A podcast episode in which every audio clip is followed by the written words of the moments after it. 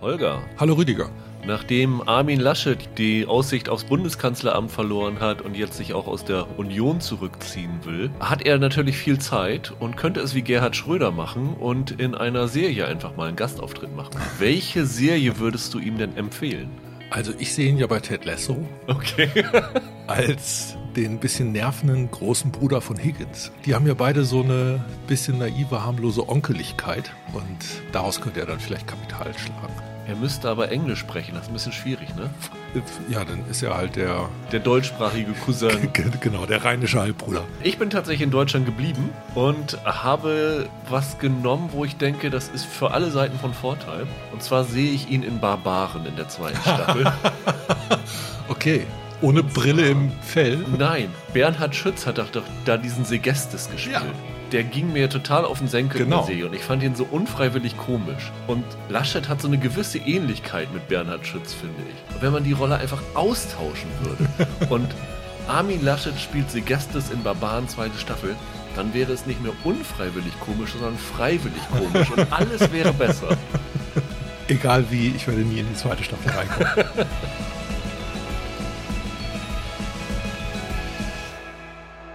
Hallo und herzlich willkommen zu einer neuen Ausgabe von Serienweise.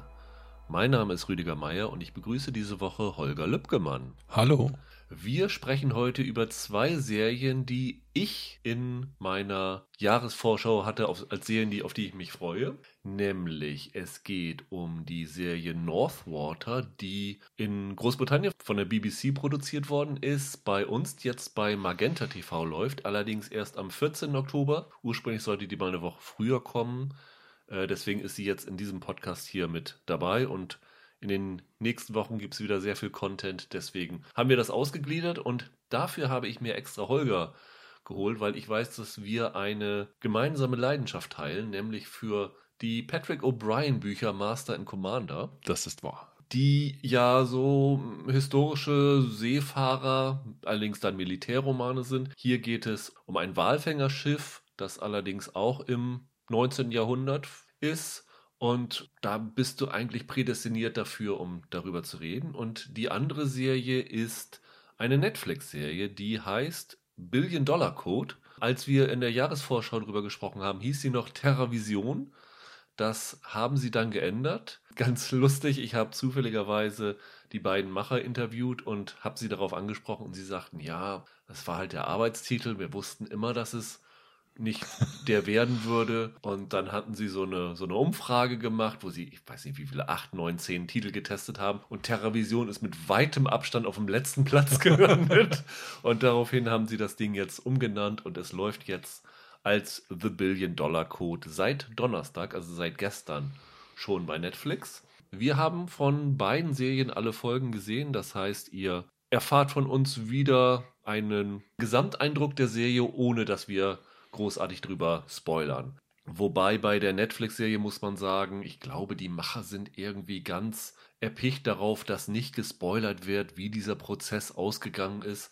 Äh, ehrlich gesagt, man kann sich das an zwei Fingern zusammenzählen, wie dieser Prozess ausgegangen ist. Also das finde ich ein bisschen albern. Also falls das irgendwann im Podcast fallen sollte, dann ist das keine Absicht, aber ich finde auch kein Unglück, oder? Was meinst du, Holger? Ich bin mir nicht mal sicher, ob man den zweiten Finger braucht beim ja. Zählen. ähm, dann lass uns damit doch gleich mal beginnen. The Billion Dollar Code. Es sind insgesamt vier Folgen, also es ist tatsächlich eine Miniserie. Und es geht um einen realen Fall, um einen realen Prozess, den ein deutsches Star Start-up-Unternehmen aus Berlin, Art und Com, im Jahr 2014 ich glaube auch, ja. gegen Google geführt hat. Mhm. Und der Hintergrund ist, dass Art und Com damals ein Programm entwickelt hat namens TerraVision. Deswegen war das damals der Arbeitstitel. Also damals heißt in den 90er Jahren. In den 90ern, 90er. Genau, war kurz nach dem Mauerfall in Berlin. Hier in der Serie ist es ein Programmierer und ein Künstler, die sich zusammengetan mhm, haben. Genau. In Wirklichkeit waren es so vier, fünf Leute, die dahinter gesteckt haben, die sie halt in diese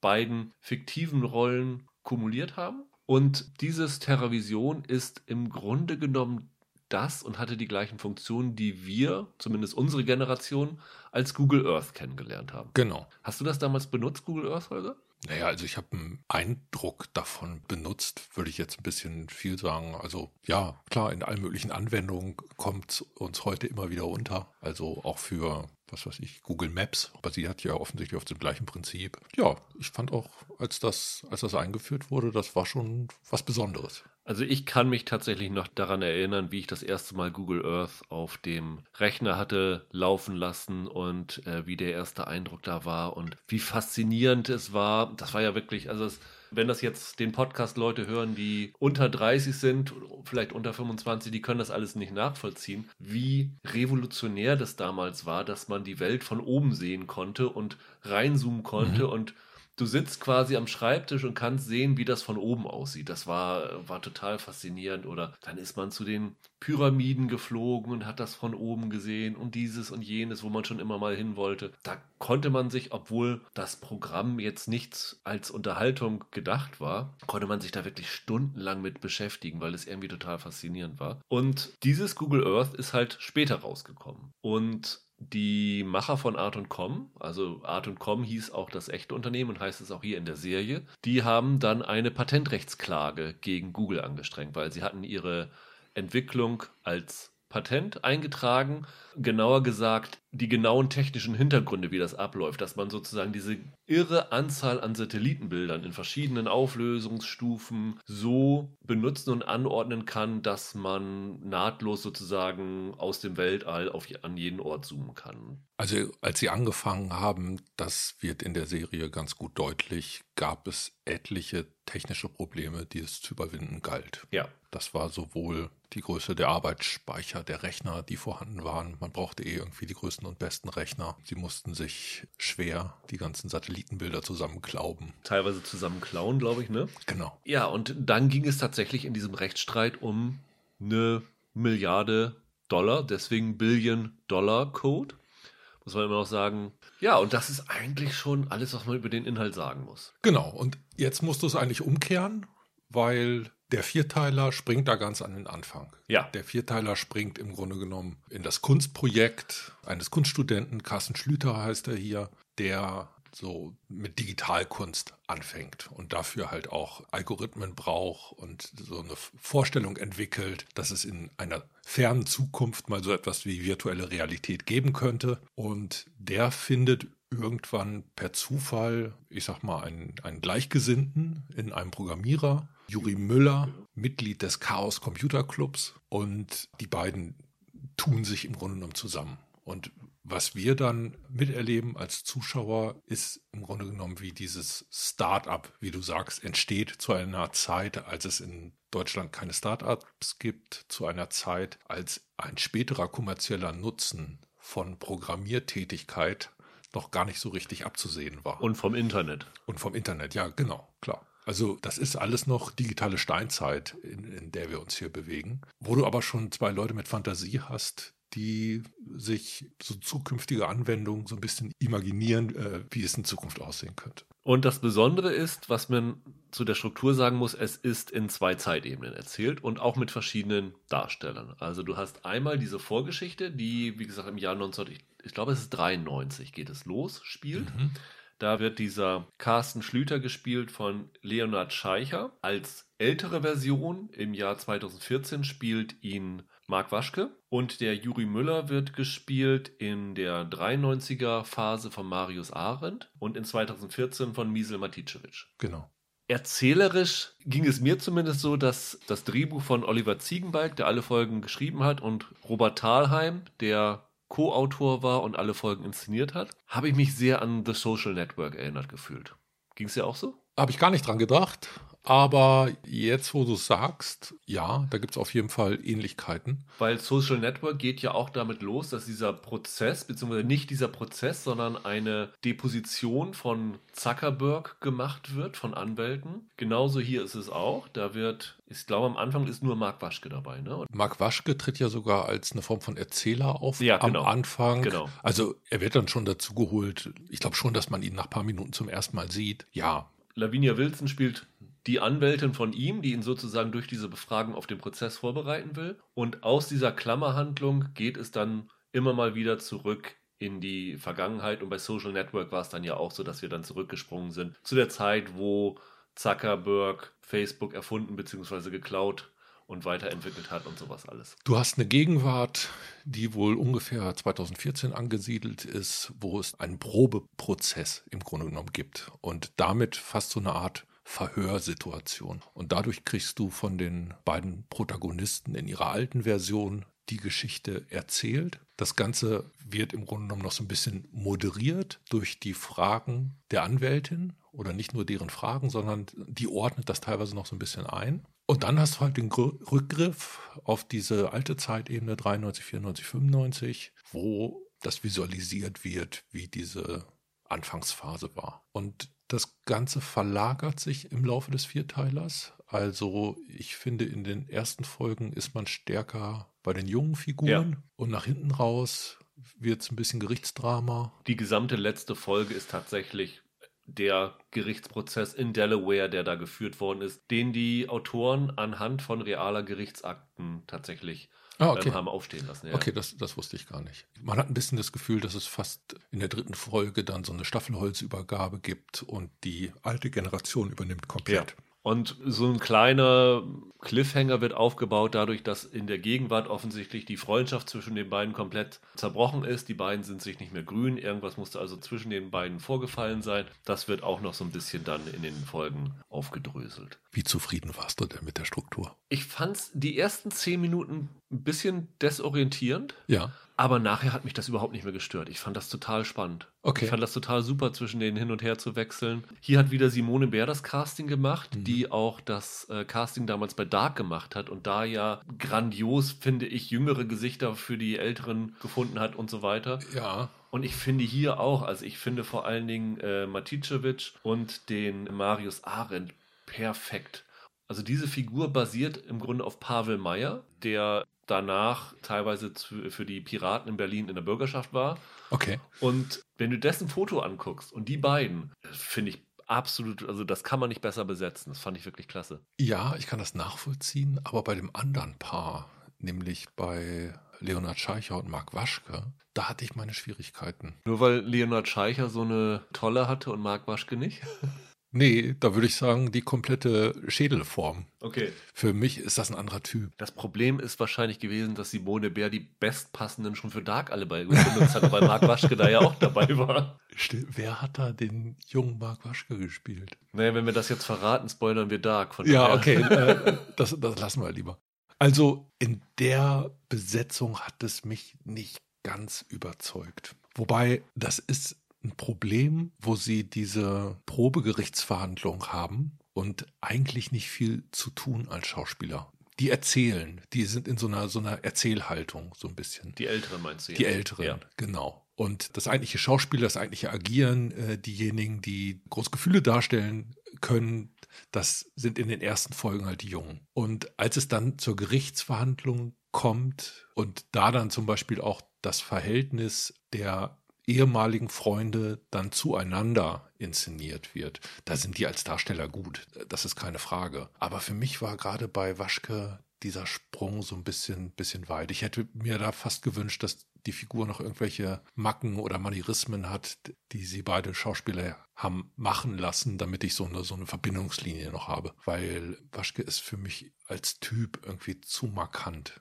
Ich finde, der strahlt schon so ein was sehr Männliches aus und der Scheicher wirkt doch sehr jugendlich, jungenhaft in seinem Auftreten. Naja, ich sag mal, Holger, wenn du vor 20 Jahren von Google um eine Milliarde betrogen worden wärst, dann hättest du wahrscheinlich auch einen Alterungsprozess durchlaufen. Ja, okay. Dann würde ich jetzt aussehen wie der alte Miesel Matisovic. Die Szenen in den 90ern, die da waren, habe ich im ersten Moment gedacht, das sind doch die 80er, das sieht doch total alt aus, das, das sind doch nicht die 90er. Also mit den Rechnern, mhm. weißt du, diese großen äh, Monitore, die sie da hatten.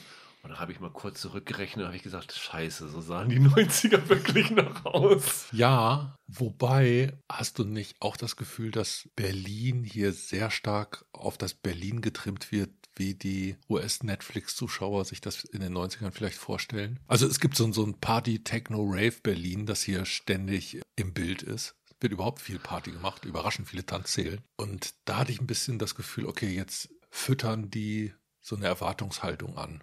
Also sie haben nicht das Postkarten Berlin genommen, also du siehst nicht das Brandenburger Tor oder die Siegessäule Ja, oder das- das sowas, sondern im Grunde ging es, glaube ich, darum, die Aufbruchsstimmung nach der Wende dort einzufangen. Und das haben sie ganz, ganz gut gemacht.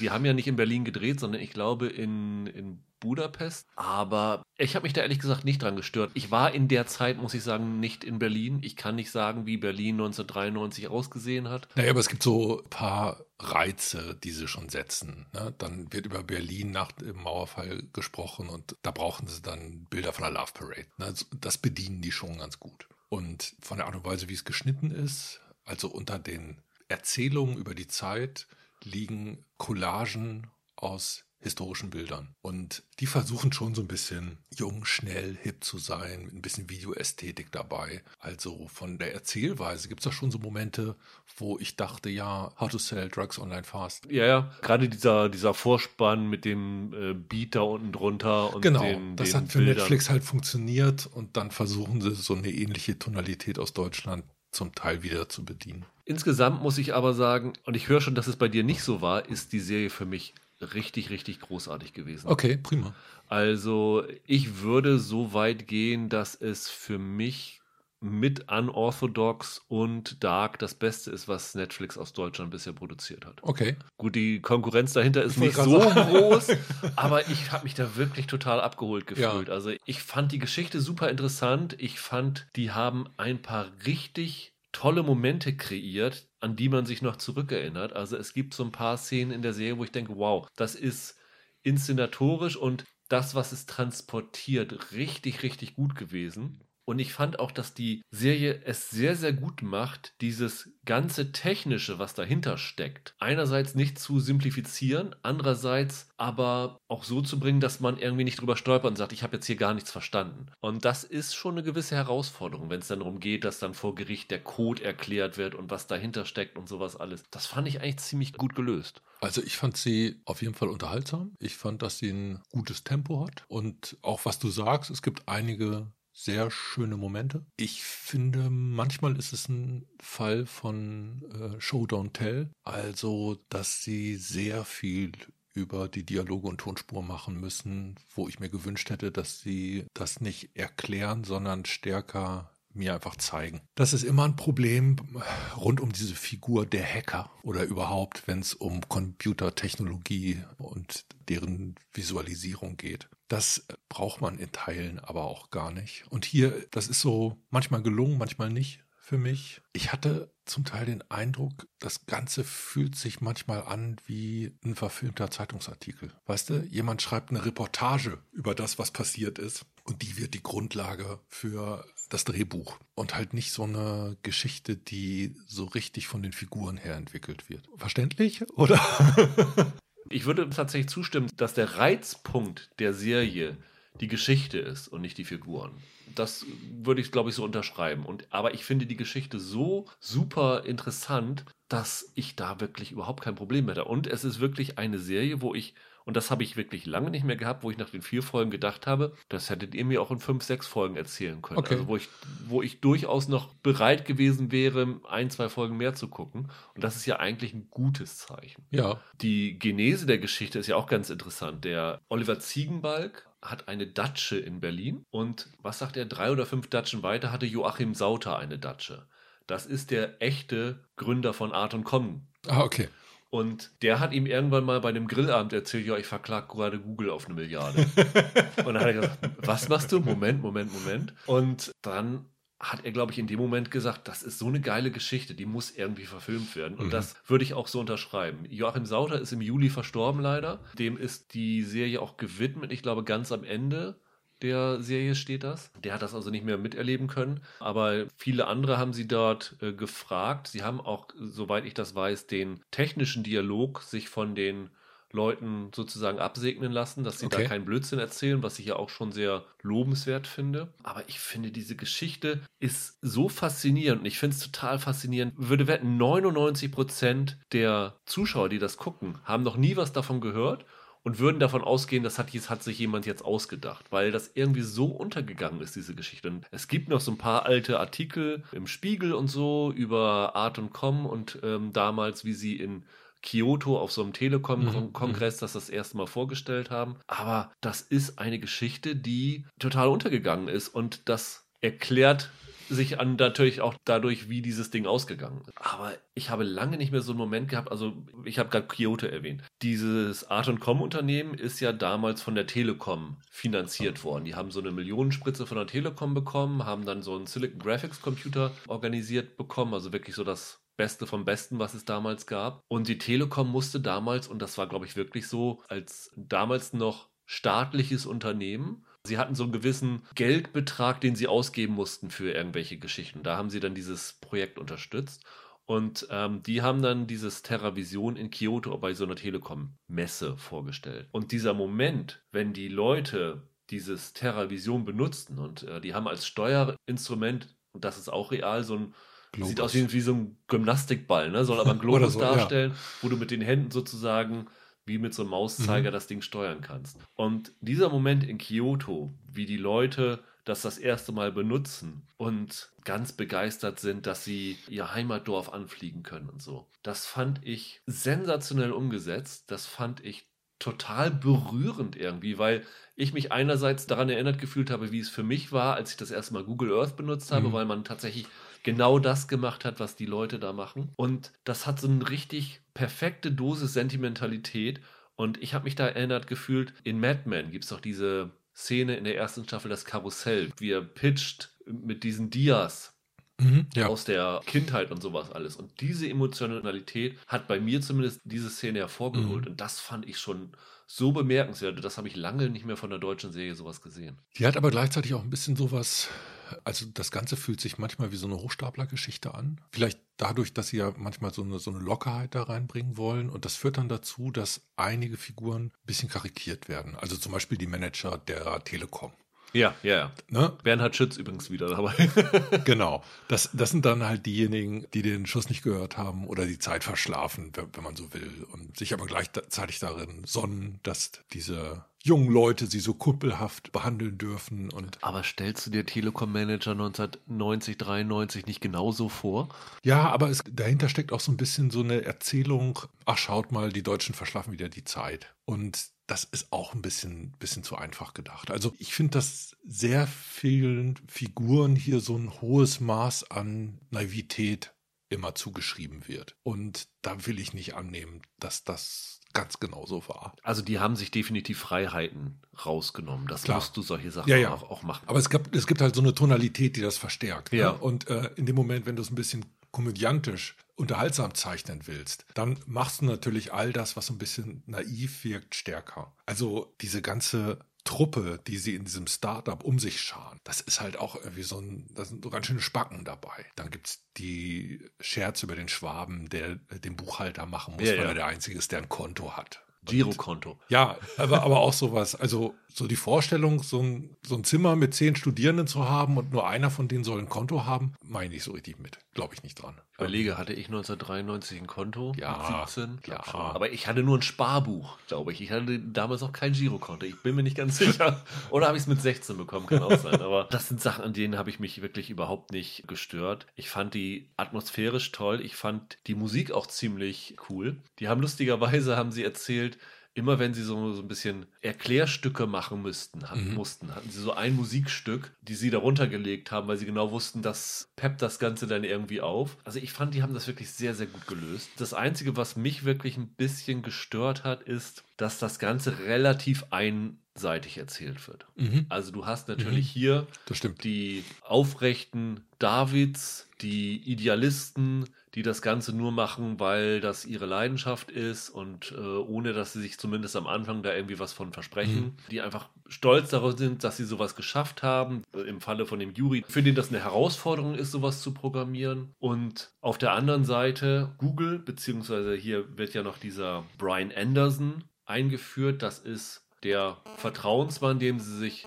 anvertraut haben, der ihnen dann im Ablauf dieser Serie den Code gestohlen hat, der damals, glaube ich, noch nicht für Google gearbeitet hat, sondern erst später das dann sich mit Google zusammengetan. Den haben sie aber auch zusammengesetzt aus aus zwei, zwei Typen. Einem externen und wiederum einem Google-Manager. Ja, genau. Und Google ist natürlich der große Bösewicht und das ist auch, finde ich, total legitim, weil wenn man sich so ein bisschen da rein recherchiert, hat Google sich damals wirklich einen Namen damit gemacht, Patente zu kaufen und vor allen Dingen auch hatten sie einen Trick dabei. Sie haben, wenn ich das jetzt mal ein bisschen paraphrasieren wiedergebe, Angebote für Patentübernahmen gemacht für, weiß nicht, 5 Millionen oder 10 Millionen oder so, für Patente, die nachher viel, viel mehr wert gewesen wären. Aber wenn es dann zu Klagen kam, war das dann sozusagen die Bemessungsgrundlage der Klagen. Also die haben sich damals extrem geschickt verhalten und sich so diese Marktmacht, die sie heute haben, etabliert. Aber das Problem ist so ein bisschen, dass die Verteidiger von Google in dem Prozess in Delaware in Wirklichkeit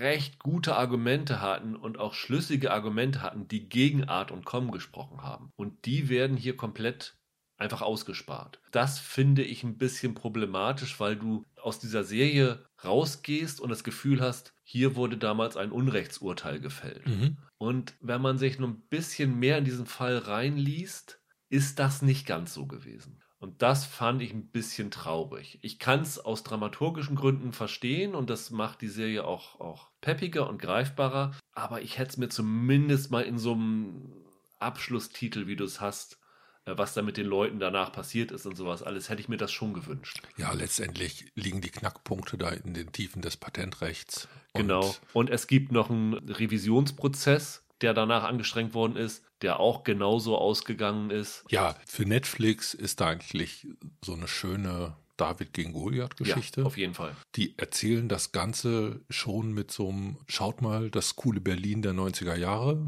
Hype, der so ein bisschen mitläuft. Die versuchen da so eine locker flockige Tonalität reinzubringen, in zumindest den Passagen, die in den 90ern spielen. Besetzen das Ganze ganz ordentlich und haben auch so ein paar Dramaszenen, die ganz gut funktionieren. Also das Ganze wird natürlich auch zu einem Porträt dieser Typen. Da steckt natürlich immer noch so ein bisschen Charakterporträt drin. Das haben wir ja vorhin schon angedeutet, dass es halt Konflikte zwischen diesen Freunden gibt und dass die Freunde selber auch immer im inneren Konflikt mit sich selbst liegen. Ne? Also bei dem einen ist so ein bisschen unklar, ob er sogar ein bisschen psychische Störungen hat und der andere weiß, glaube ich, eigentlich nicht so genau, was er machen soll. Das merkt man am Anfang schon ziemlich gut, wenn er eine Kunstpräsentation vor seinen Professoren abhalten soll. Ein bisschen sind das auch so äh, Spinnertypen, bei denen äh, so ein paar Prozente Selbstbetrug immer mit drin stecken und, und mitfliegen durch die ganze Serie. Ich finde es auch wirklich schön, dass sowas bei Netflix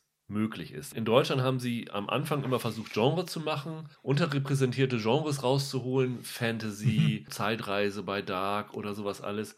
Und jetzt expandieren sie ein bisschen und erzählen auch ganz andere Geschichten. Und natürlich kann man sagen, so eine Serie hätte vielleicht auch in der ARD oder im ZDF stattfinden können. Ja, finde ich durchaus. es ist ja umgekehrt, wenn das ZDF mal ein bisschen clever wäre, dann müsste sowas genau bei denen genau, laufen. Genau, das ist es nämlich. Das ist halt ein Stoff, der für öffentlich-rechtliche Sender überhaupt kein Problem wäre. Ich glaube auch finanziell nicht zu stemmen. Die mhm. wird nicht die Welt gekostet haben. Aber es kommen keine Nazis vor und es kommt kein Stasi drin vor.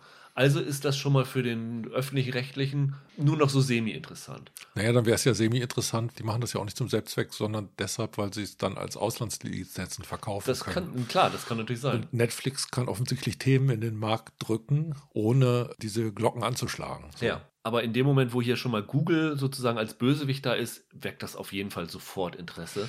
Findest du das auch ein bisschen erstaunlich, dass Netflix das in der Form so gemacht hat? Weil, also, wenn du sagst, okay, es ist einseitig. Es nimmt schon sehr Partei ein, ja. Nimmt schon sehr Partei, nicht die Partei von Google. Ja. Und das sind zwei Unternehmen mit einer Größe, wo man auch davon ausgehen könnte, da hackt die eine Krähe der andere nicht das Auge aus. Ich habe die beiden danach gefragt, ja. tatsächlich, äh, ob sie ein bisschen Angst davor hätten, dass Google sagt, wir verklagen euch jetzt auch.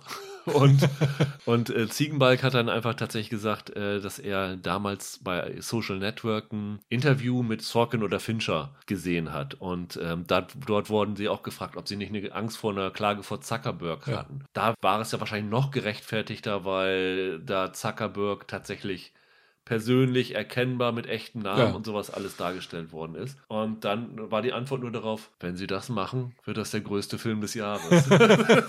also das ist ja dieser bekannte Streisand-Effekt. Das ja. wird schon mal im Interesse von Google sein, das nicht zu tun, weil ich glaube nicht, dass das hier eine Serie ist, die zum Squid Game Deutschlands wird und Ja. die, die Charts stürmt, Ja, sondern ja, eher so, so ein kleiner Geheimtipp bleibt. Und in dem Moment, wo sie sagen, wir verklagen euch, wird das Ding auf einmal ganz, ganz groß Ja. aufgeblasen. Und was da dann sozusagen noch alles bei rauskommen könnte, ist nicht im Inter- Interesse von Google. Und letztendlich haben sie vielleicht Sachen weggelassen.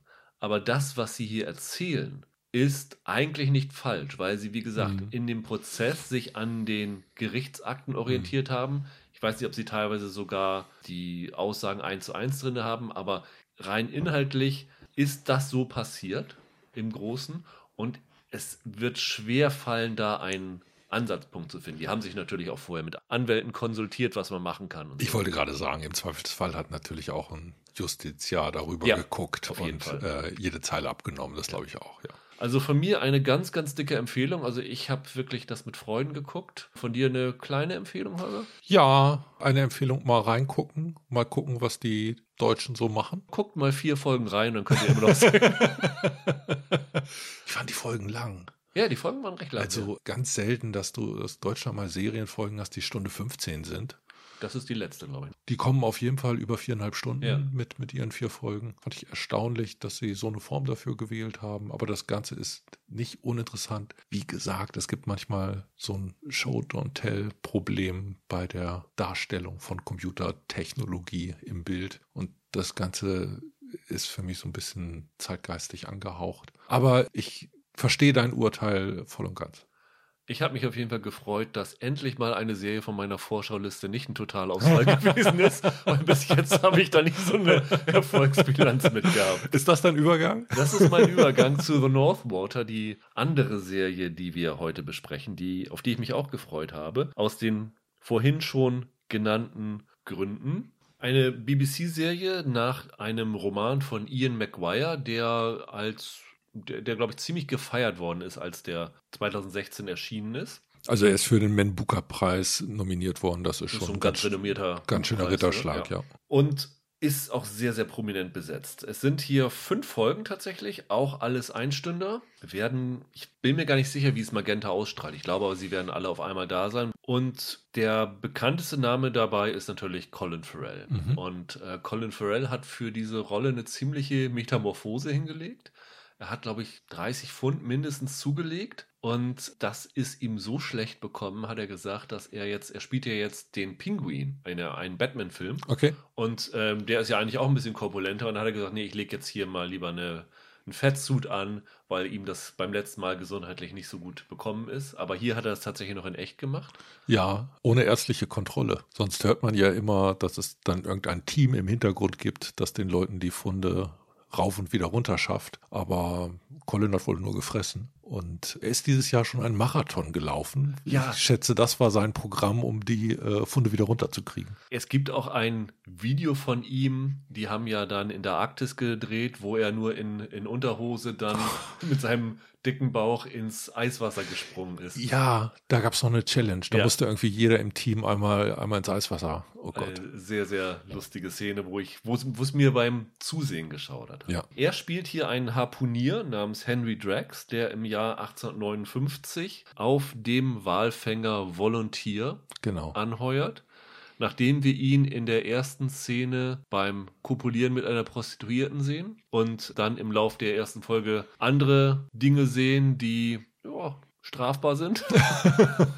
Also es ist ein harter Hund, der sich vom Nichts äh, was sagen lässt und auch kein Problem damit hat, anderen Menschen Übles anzutun. Und dieses Schiff, die Volontier, soll in die, ja, zum Walfang in die Arktis fahren. Aus einem bestimmten Grund, nämlich der Kapitän, Brownlee, wird gespielt von Stephen Graham, hat einen Deal mit dem Schiffseigentümer Baxter, gespielt von Tom Courtney, abgeschlossen, dass er das Schiff dort versenken soll, um die Versicherungssumme zu betrügen, weil es dem Baxter jetzt finanziell nicht mehr so gut geht, wie er es nach außen scheinen lässt. Also die Zielregion ist, glaube ich, zwischen Grönland und Kanada. Ne? Ja, das Irgendwie, das kann- irgendwie im Nordmeer. Deswegen, ja, es gibt ja dieses, dieses Northwater. Ich glaube, der deutsche Titel heißt auch Nordwasser, Nordwasser. von dem, von dem Roman. Genau. Und das bezeichnet so eine bestimmte Stelle, Region in der Arktis, genau. Und die andere wichtige Person ist Patrick Sumner,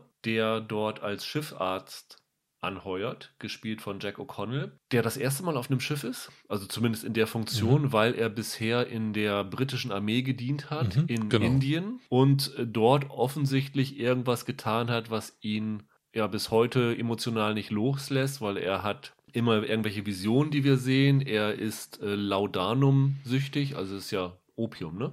Zu der Zeit sehr häufig eingesetzte Droge und es kommt dann relativ schnell zur Konfrontation zwischen diesem, diesem Drax und diesem Patrick Sumner, die da halt dadurch kompliziert wird, dass ohne deren Wissen halt dieses Schiff versenkt werden soll. Und im Laufe dieser fünf Folgen passieren dann halt verschiedene Dinge, die dann die Dramatik und die Spannung erhöhen. Vielleicht kann man es so möglichst äh, neutral erzählen.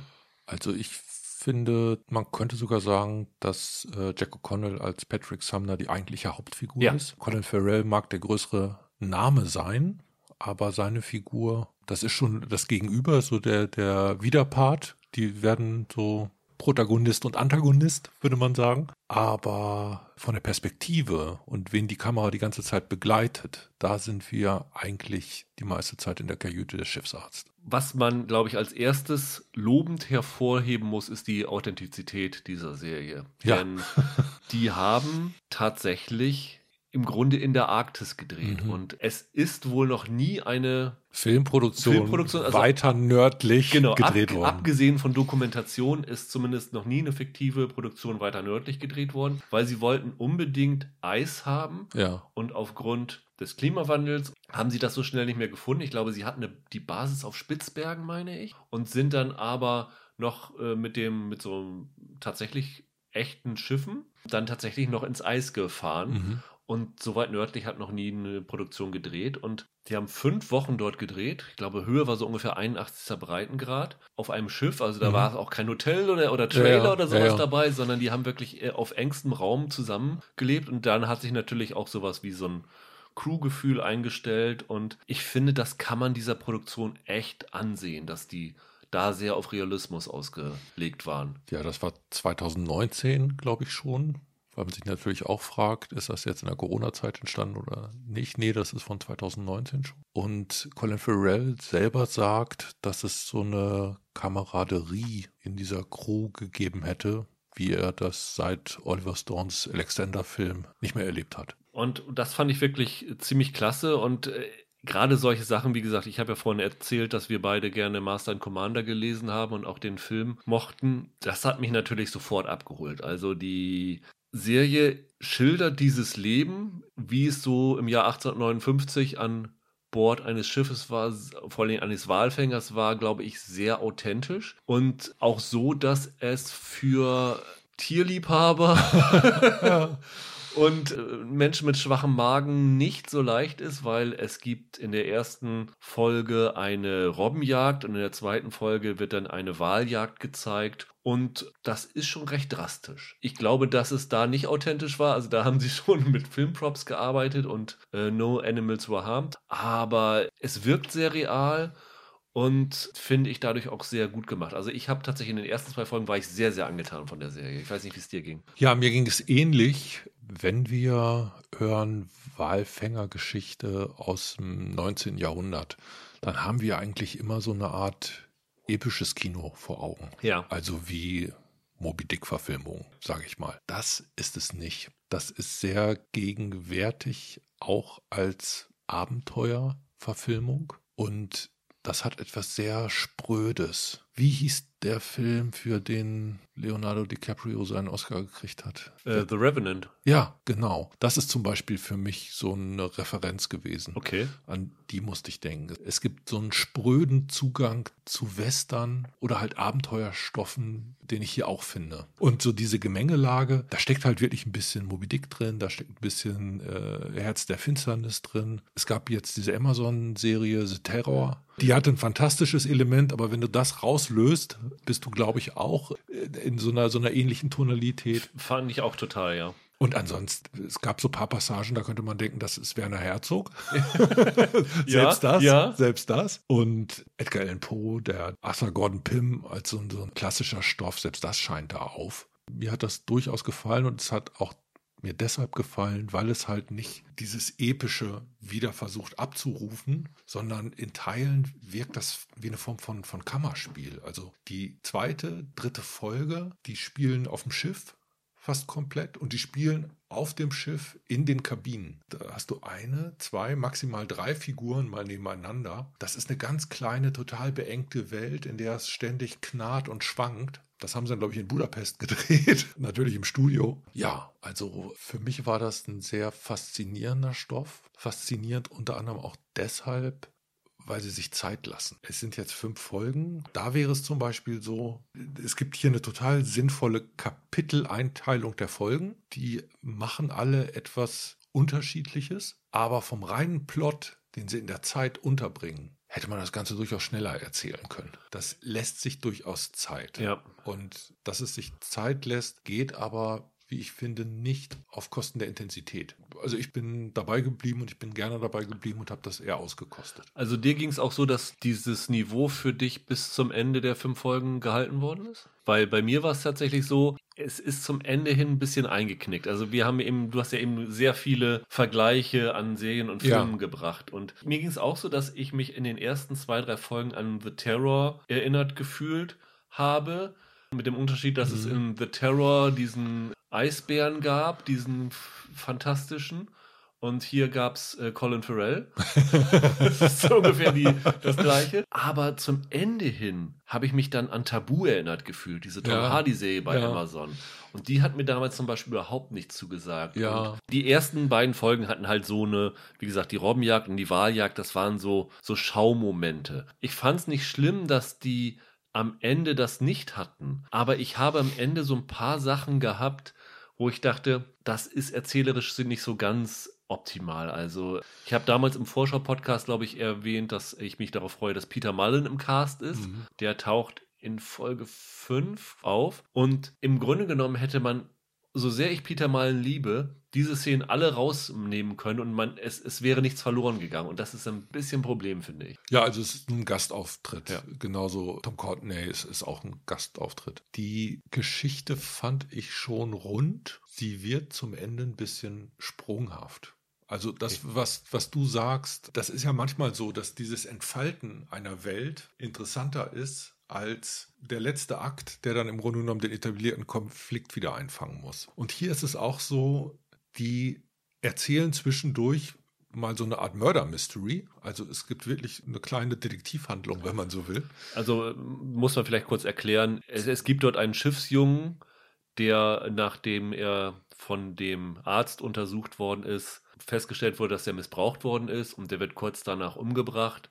Und dann geht es darum, wer auf diesem Schiff steckt dahinter. Und natürlich vermutet der Schiffsarzt, dass der Henry Drax dahinter steckt, mit dem er eh so ein paar Probleme hat. Dabei bleibt es aber nicht. Mhm. Von da wandelt es sich nochmal in so eine Art Survival-Drama, ja. um dann am Ende wieder einen Bogen zu schlagen. Und da gibt es eine gewisse Unentschlossenheit in der Entwicklung des Plots. Irgendwie ergibt sich schon das eine aus dem anderen, aber diese Zwangsläufigkeit, dass so eine Geschichte abgespult wird wie fallende Dominosteine. Das ist hier nicht so ganz gegeben. Bist du vertraut mit anderen Sachen, die der Regisseur gemacht hat? Der Andrew Haig, genau. der hat diese Serie Looking gemacht. Ich glaube, es war eine HBO-Serie. Also er hat sehr viel homosexuelle Geschichten ja. verfilmt, genau. Ich fand, wenn man das so durchguckt, fällt diese Serie hier so ein bisschen raus aus dem, was er bisher gemacht hat. Genau das wollte ich sagen. Also ich habe auch äh, die Einschätzung gelesen, dass der eine überraschende Wahl für den äh, Regisseur war. Das war wohl so, dass der ganze Stoff ihm über seinen Agenten angeboten wurde, aber eigentlich so ein bisschen ablehnend. Und Hake hat wohl selber gesagt, er hat 50 Seiten gelesen und dann habe er sofort angerufen und gesagt, ich will das machen. Ja. Weil ihn das halt auch berührt hätte, weil dieser, dieser Ton in ihm was äh, angeschlagen hätte und der hat sich wohl wirklich mit Werf auf dieses äh, Projekt gestürzt. Ich würde dir komplett unterschreiben, was du da eben gesagt hast, weil was für mich so ein bisschen dann das Problem war, ist, die Serie wird aufgebaut, als ob sie in erster Linie diesen Konflikt zwischen dem Henry Drax und diesem Schiffsarzt mhm. erzählt. Dass diese beiden Männer, die sich nicht grün sind, aber irgendwie dann doch charakterlich mehr verbindet, als sie zugeben wollen, dass die miteinander kollidieren. Das wird ja am Anfang so sehr dahin aufgebaut. Und irgendwann in Folge 4, 5 verlieren sie das komplett aus dem Auge. Da werden nicht mal die, die Geschichten parallel erzählt, da wird eine der Figuren einfach aus der Serie mal kurz rausgenommen. Und am Ende nehmen sie das dann wieder auf. Und das fand ich ein bisschen komisch. Und ja. ich fand, da hat die Serie auch verloren. Ja, die arbeitet ja mit so einer komischen Dichotomie. Also du hast auf der einen Seite dieses Zivilisation Natur, das die ganze Zeit mitschwingt. Die begegnen zum Beispiel dann äh, Inuit. Ja. Und der Blick dieser Briten auf diese Menschen ist halt so wirklich, dass das Menschen zweiter Klasse sind. Und darüber so unterschwellig was über diese Vorstellung der Briten über die Welt als jahrhundertalte Kolonialherren und was das so mit sich bringt, dass die zum Beispiel in Situationen, wo sie ganz klar um Hilfe bitten müssen, nicht in der Lage sind, um Hilfe zu bitten. Ja, ja. So. Sondern äh, sozusagen noch diktieren wollen, in welcher Art ihnen geholfen wird. Genau, das wird ja ganz schön inszeniert. Und auf der anderen Seite gibt es auch wiederum, das ist klassisch im, im Film und damit auch schon fast ein bisschen abgeschmackt, natürlich so ein, so ein Widerstreit äh, Verstand-Emotion. Also der eigentliche Verstandesmensch ist dieser Schiffsarzt, das ist aber ausgerechnet derjenige, der gerade ein Trauma mit sich rumschleppt. Und der Mensch, der rein Instinkt ist und scheinbar überhaupt keine Moral besitzt, ist dann dieser Henry Drax, diese Colin Farrell-Figur, äh, dieser, dieser Harponier da auf dem Schiff. Und die werden halt immer so gegeneinander gestellt. Und ich habe ja gesagt, es gibt irgendwie diese Detektivhandlung, die zu einem Survival-Drama wird. Und das, womit der Arzt als Hauptfigur sich auseinandersetzen muss, sind, wenn du so willst, unterschiedliche Spielarten von Natur. Einmal ist es die Natur einfach als fressende Kälte, dir den Atem raubt und dazu äh, führt, dass da nichts Essbares wächst. Und das andere Mal ist die Natur im Grunde genommen äh, dieser gewaltbereite Mitmensch, diese Brutalität äh, von, von diesem Typen, der nichts anderes kennt als fressen oder gefressen werden. Das ist sehr klassisch, aber hat für mich durchaus funktioniert. Ja. Und ich glaube, das ist so diese Linie, an der diese Serie so ein bisschen ausgerichtet ist. Und deshalb kann ich auch verstehen, warum sie dieses kleine Genre-Hopping machen. Man muss vielleicht allen sagen, die Sachen gerne im Original gucken, das ist hier schwer verständlich. Ne? Schwerer Tobak. Ja. Ne? Also ich war ein bisschen in dem Screening Room, wo wir es gesehen haben, konnte man keine Untertitel einblenden. Ja. Das hätte mir an mancher Stelle, glaube ich, sehr geholfen. Also ich habe, glaube ich, so mal 10% wahrscheinlich nicht verstanden, was sie da erzählt haben. Was letztendlich, glaube ich, nicht wichtig war fürs Verständnis, aber es ist immer ein bisschen ärgerlich, wenn man Sachen nicht mitbekommt. Also dieses sich reinhören müssen, das ja. gibt es ja oft. Das hat bei dieser Serie definitiv länger gedauert als bei anderen. Ja. Und das Ganze startet halt 1859 in Hall. Das muss wohl so eine Art Walfängermetropole für die Briten gewesen also sein. Also ein sehr zentraler Hafen auf jeden Fall, ja. Und ich habe Kommentare eines Zuschauers gelesen, der sich genau darüber beklagt hat und ein anderer hat ihm geantwortet, was glaubst du denn, wie sie Mitte des 19. Jahrhunderts in Heil gesprochen haben? ähm, also das ist Teil der Authentizität und wenn wir die an anderer Stelle loben, loben ja. dann müssen wir das, glaube ich, mitnehmen. Ja, ja. Mit Untertiteln wäre es, glaube ich, auch leichter gewesen, hätte ich da auch keine Probleme gehabt. In dem Fall sind mir vielleicht so ein paar Details äh, untergegangen, aber ähm, ich muss sagen, schauspielerisch fand ich die Serie richtig toll. Also durch die Bank weg, ob es nun Pharrell, O'Connell oder Stephen Graham war, Graham mag ich ja auch total gerne. Oder selbst so Gastauftritte waren. Oder der ganze Rest des Bordpersonals. Ist ja noch irgendein bekannter Name untergekommen? Also ich, mir sagten die ganzen Gesichter und Namen jetzt nichts. Das sind so Typen, die perfekt auf so ein Schiff kommen, die so eine Gesichtsform haben, wo du denkst, ja, die können sie direkt aus dem 19. Jahrhundert vom Hafen gecastet haben. Also es gab da noch diesen ersten Offizier, diesen Cavendish hieß ja, der. Sam Sprühl. Genau. Das ist so ein Typen, den kennt man vom Gesicht, aber das ist auch das einzige bekannte Gesicht, das mir noch ja. untergekommen ist. Aber wie gesagt, toll besetzt. Ähm, handwerklich, was auch die Inszenierung angeht, alles wunderbar. Also die Arktis haben sie auch toll eingefangen, finde ich. Ja, also da merkst du einfach, das ist schon mal eine andere Nummer, wenn du vor Ort drehst. Ne? Ja, ja, auf jeden Fall. Also es gibt da so ein Eisfeld, das einmal als so ein Panorama gezeigt wird und da denkt man wirklich, wow, ich musste teilweise, es gibt dieses berühmte Gemälde von Caspar David Friedrich mit diesen übereinander geschobenen Eisplatten. Ja. Da musste ich immer mal wieder dran denken. Also das überhöht das alles natürlich und ist sehr viel artifizieller. Aber so eine Wucht von Natur, indem man da einfach die Kamera draufhält, das äh, erzielen die ganz gut. Es gibt viel Positives daran. Letztendlich waren für mich die letzten ein, zwei Folgen bisschen zu schwach, um die Serie so richtig ins Herz zu schließen. Also ich hatte nach den ersten zwei, drei Folgen einen deutlich besseren Eindruck, aber das ist auf jeden Fall eine Serie, die man sich gut angucken kann. Und wer solche historischen Erzählungen mag, wer solche Überlebensgeschichten mag, wie The Revenant, der hat da schon, schon tolle Sachen dabei. Und oh, es gibt Szenen, die bleiben wirklich in Erinnerung. Meistens hat es mit toten Tieren zu tun, aber trotzdem. also ich habe mir als große Pluspunkte aufgeschrieben, das Schauspiel, die Qualität des Schauspiels, diese Ausstattung, weil mich die wirklich mitnehmen in diese Räume. Ich finde das auch immer toll, wenn sie so alte Segelschiffe organisieren. Und immer, wenn sich, wenn sich so ein Gefühl einstellt, also ich bin mir sicher, jeder auf diesem Schiff hat aus dem Maul gestunken. ähm, und die Kamera schwankt über das Holz und allein davon holt man sich grobe Splitter. Das ist toll. Das, das ist echt klasse. Schauspiel, Ausstattung, Ambition, da müssen sie sich nichts vorwerfen. Ja.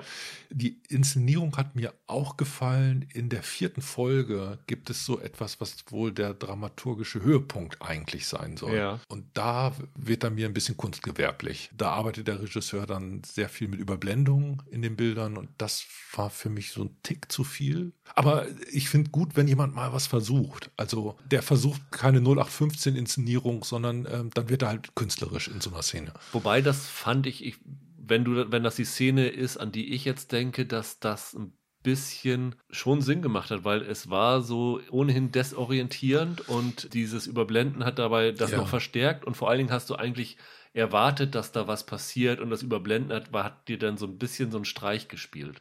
Ja, das ist ja nicht alles. Der hat dann in dem Moment auch einen kippenden Horizont ja. zum Beispiel. Ja, ja, genau, ja. Äh, damit hat er gearbeitet und da kommen halt zwei, drei solcher Kniffe direkt hintereinander. Und äh, als einziges Kontra würde ich, würde ich halt wirklich sagen, dass es für mich dann doch ein bisschen wenig Geschichte für die Spieldauer war. Da hätte man vielleicht noch eine Wendung oder einen Clou oder manchmal ein bisschen dichter sein können. Und wenn das so ist, wie du findest, das ganze Kapitel einfach hätten rausgelöst werden können, ohne dass das einen Effekt für die Erzählung gehabt hätte, dann äh, deutet das ja, ja schon an, dass nach hinten raus nicht alles ganz rund war. Ja, also wie gesagt, ich finde auch, sie haben so ein bisschen erzählerisch den Faden verloren, aber das ist immer noch eine Serie, die man sich wirklich gut angucken kann. Wir müssen über zwei Sachen noch reden. Ja. Das eine ist Colin Farrell. Ja. Ich habe den immer noch abgespeichert als so eine Art Sunny Boy. Das ist er, glaube ich, schon lange nicht mehr. Aber so grobschlächtig und auch großartig, weiß ich nicht, ob ich den je so gesehen ja. habe. Also für den ist die Rolle ein Hammer, wirklich ein Hammer. Also selbst seine Stimme habe ich nicht wieder erkannt. Ja, ja, also ganz, ganz extrem. Der hat sich hat wirklich sehr, sehr viel für die Serie getan, um, um sich zu verwandeln in eine andere Person. Ja, ja. der hat sich, hat sich geradezu Volumen angefressen. Ja. Und das hört man. Und der Bart ist auch echt, glaube ich, den er sich hat wachsen lassen. Ja. Der ist auch krass. Es, es, gibt ja, es gibt ja manchmal Schauspieler, die plötzlich noch so eine Wandlung hinlegen und damit so Facetten zeigen, die man vorher in ihnen nicht gesehen hat. Und ich habe hier zum ersten Mal den männlichen, bedrohlichen, älter werdenden Colin Farrell gesehen. Mhm. Und das hat für mich einen Eindruck gemacht, wie, also der wirkte plötzlich wie Harvey Keitel oder wie Robert De Niro in Cup der Angst oder ja, sowas. Ja. Und das war ein Hammer. Das, also ich hätte dem das, glaube ich, gar nicht zugetraut. Also wenn man für sich das Serienjahr durchforsten will, dann muss man einmal ein paar Minuten Henry Drax gesehen haben, weil das ist für mich im Moment eine der Figuren, von denen ich sage, ey, das ist äh, das Die bleibt in Erinnerung. Bleibt in Erinnerung und das ist echt so erste Sahne von dem, was, was dieses Jahr so hingestellt wurde an Serienbildern. Finde ich absolut. Also Colin Farrell schafft es in dieser Serie mit einem Grunzen mehr auszudrücken als manche Schauspieler mit äh, zwei Seiten Dialog. Ja, und es gibt ganze Szenen, in denen er nur grunzt. Ja. ja, ja, ja, wirklich. Also das ist puh echt intensiv. Und das andere? Das andere, ich habe, glaube ich, vielleicht noch nie eine Serie mit so wenig Frauen gesehen. Es gibt, glaube ich, drei Nebensätze, die von weiblichen Figuren gesprochen werden. Im Kern existieren keine Frauen. Die kommen schlicht und einfach nicht vor. Da kannst du natürlich sagen, ja, der Walfänger ist eine reine Männergesellschaft. Ja, ja. Und das ist das auch. Aber total interessant, wenn, wenn du über den Hintergrund dieses Regisseurs erzählst, dass der dann im Grunde genommen so eine grobe, brutale Männerwelt als solche verdichtet und davor führt. Einfach, einfach so eine, so eine Auffälligkeit. Also irgendwann wird einem das ganze Testosteron auf der Leinwand schon ein bisschen viel. Frauen in Hall als Prostituierte, das war es so ungefähr, ja. Ja, du hast am Ende noch irgendwie von diesem Missionar, der hat noch so eine Art Haushälterin und dann kommt noch eine Haushälterin vom, vom Schiffseigner. Das ist alles, was mir einfällt an Ja. Figuren.